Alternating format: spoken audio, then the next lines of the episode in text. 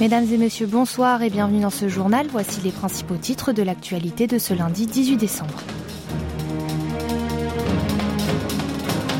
Pyongyang tire deux missiles balistiques en deux jours.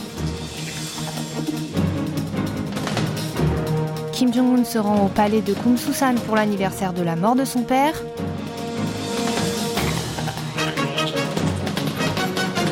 Vague de froid, les températures hivernales n'arrêtent pas les sportifs. Cet élément vous sera présenté par Kim Hong-joo.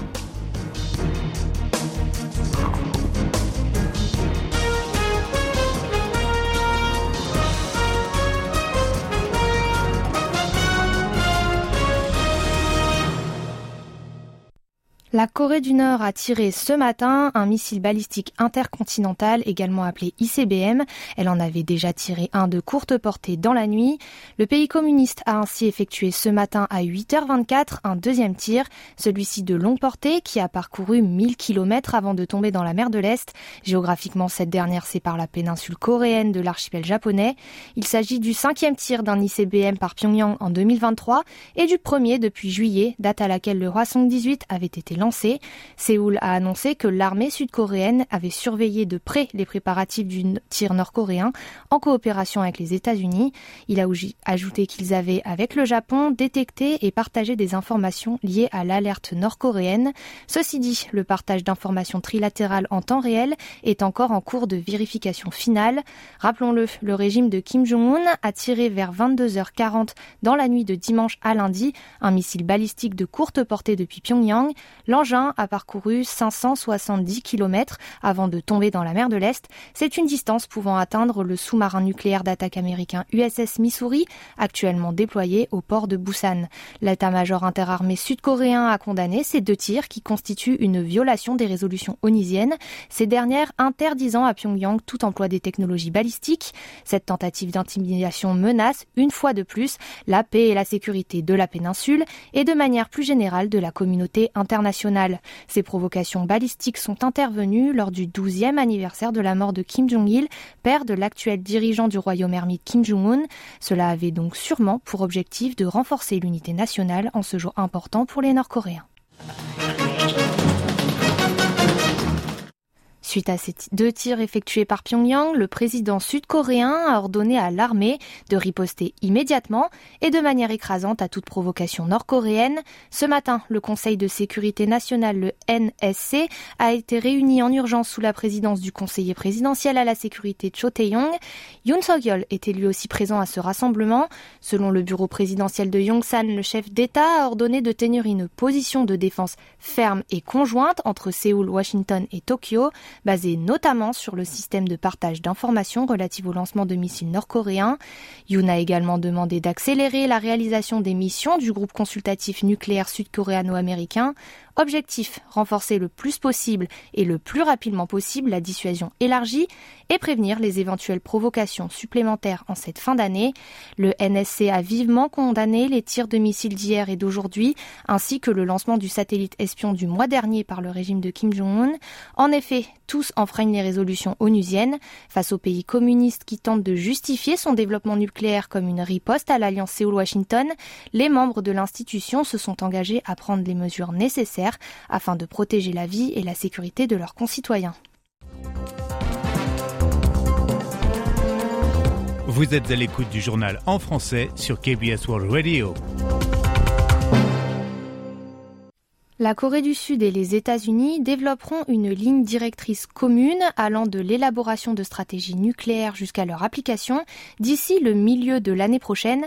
Objectif, établir un système intégré de dissuasion étendu. La deuxième réunion du groupe consultatif nucléaire, le NCG Séoul-Washington, s'est déroulée pendant plus de sept jours au département de la défense des États-Unis la semaine dernière.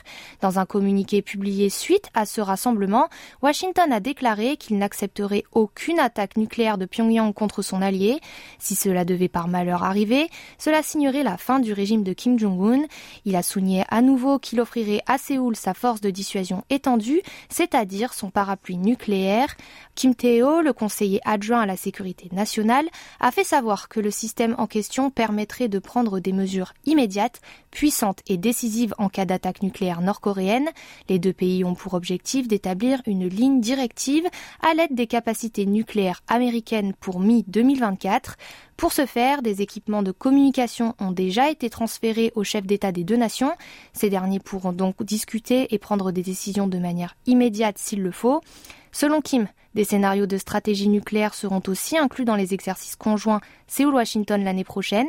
Le Bureau de la sécurité nationale, le NSO, a expliqué qu'en cas d'attaque nucléaire nord-coréenne, Séoul devait attendre le parapluie nucléaire américain, mais que les deux pays réagiraient désormais ensemble dès le début de potentielles alertes. Le dirigeant nord-coréen Kim Jong-un s'est rendu hier au palais du soleil de Kumsusan et a offert des bouclés de fleurs aux statues de son père Kim Jong-il et de son grand-père Kim Il-sung. Ici est rendu à l'occasion du 12e anniversaire de la mort de son prédécesseur. C'est ce qu'a fait savoir le même jour l'agence de presse officielle du pays communiste. Le média nord-coréen a écrit que Kim Jong-un avait rendu hommage à ses ancêtres, fondateurs du progrès et de la dignité du pays qui permettront la pérennité de la nation. Il a ajouté que tous ceux qui étaient présents avaient promis d'être loyaux envers le jeune dirigeant et s'étaient engagés à déployer tous leurs efforts pour développer le pays socialiste sur la base de l'idéologie autocratique Juche. La télévision a transmis hier cette commémoration dans tout le pays pour louer le défunt souverain auprès du peuple. Aussi, Rodong Shinmun, l'organe officiel du Parti des travailleurs, a publié un article glorifiant les efforts de Kim Jong-il.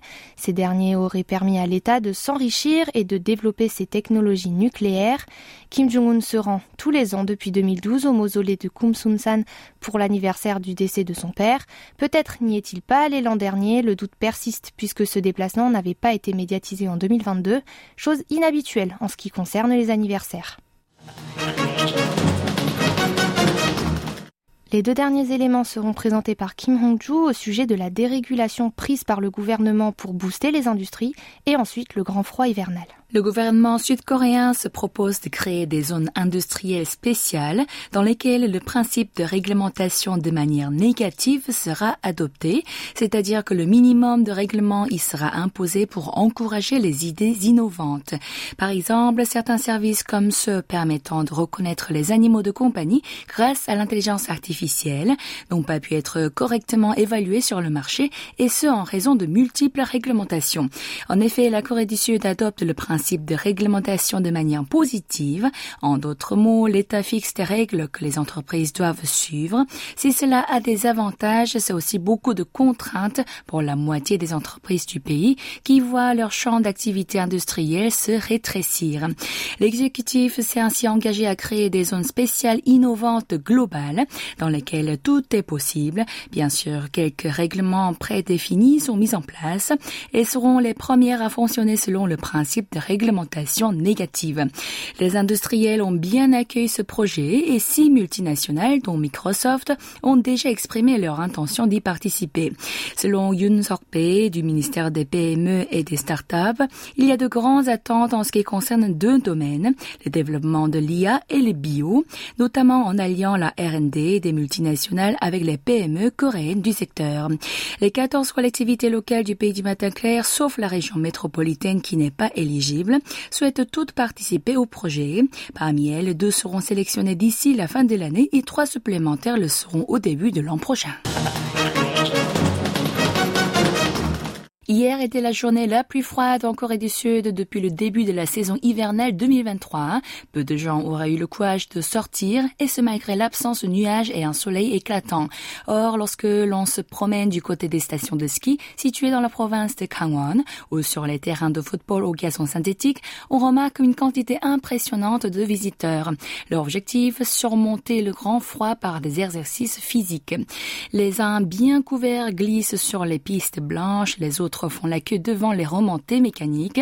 Les amateurs de ski sont plutôt contents de ces températures qui avaient été plutôt rares jusqu'à présent. D'ailleurs, les chiffres l'attestent. Le nombre de visiteurs dans les stations de ski a augmenté de 20% par rapport à la semaine dernière. Kwang Na-yoon est venu faire du ski avec sa sœur cadette pour la première fois depuis l'hiver dernier. Selon elle, c'était le moment idéal pour jouir d'un beau paysage neigeux, plein de gens heureux, le tout confortablement assise sur le télésiège. Neige. Lin, venue de Taïwan où il ne neige guère, fait du ski pour la première fois de sa vie. Pour elle, tout est merveilleux, même s'il fait très froid. Au terrain de foot, les athlètes vêtus pourtant de pantalons courts n'ont pas froid. Im Sok-jin, habitant de la ville de Chuncheon dans la province de Gangwon, explique par exemple oublier le grand froid lorsqu'il court après le ballon. Avec les températures négatives arrivent aussi les festivals hivernaux populaires, notamment le festival de la truite de Pyeongchang et celui de Sancheon, un poisson semblable au saumon de Hwacheon, débutent respectivement le 29 décembre et le 6 janvier prochain.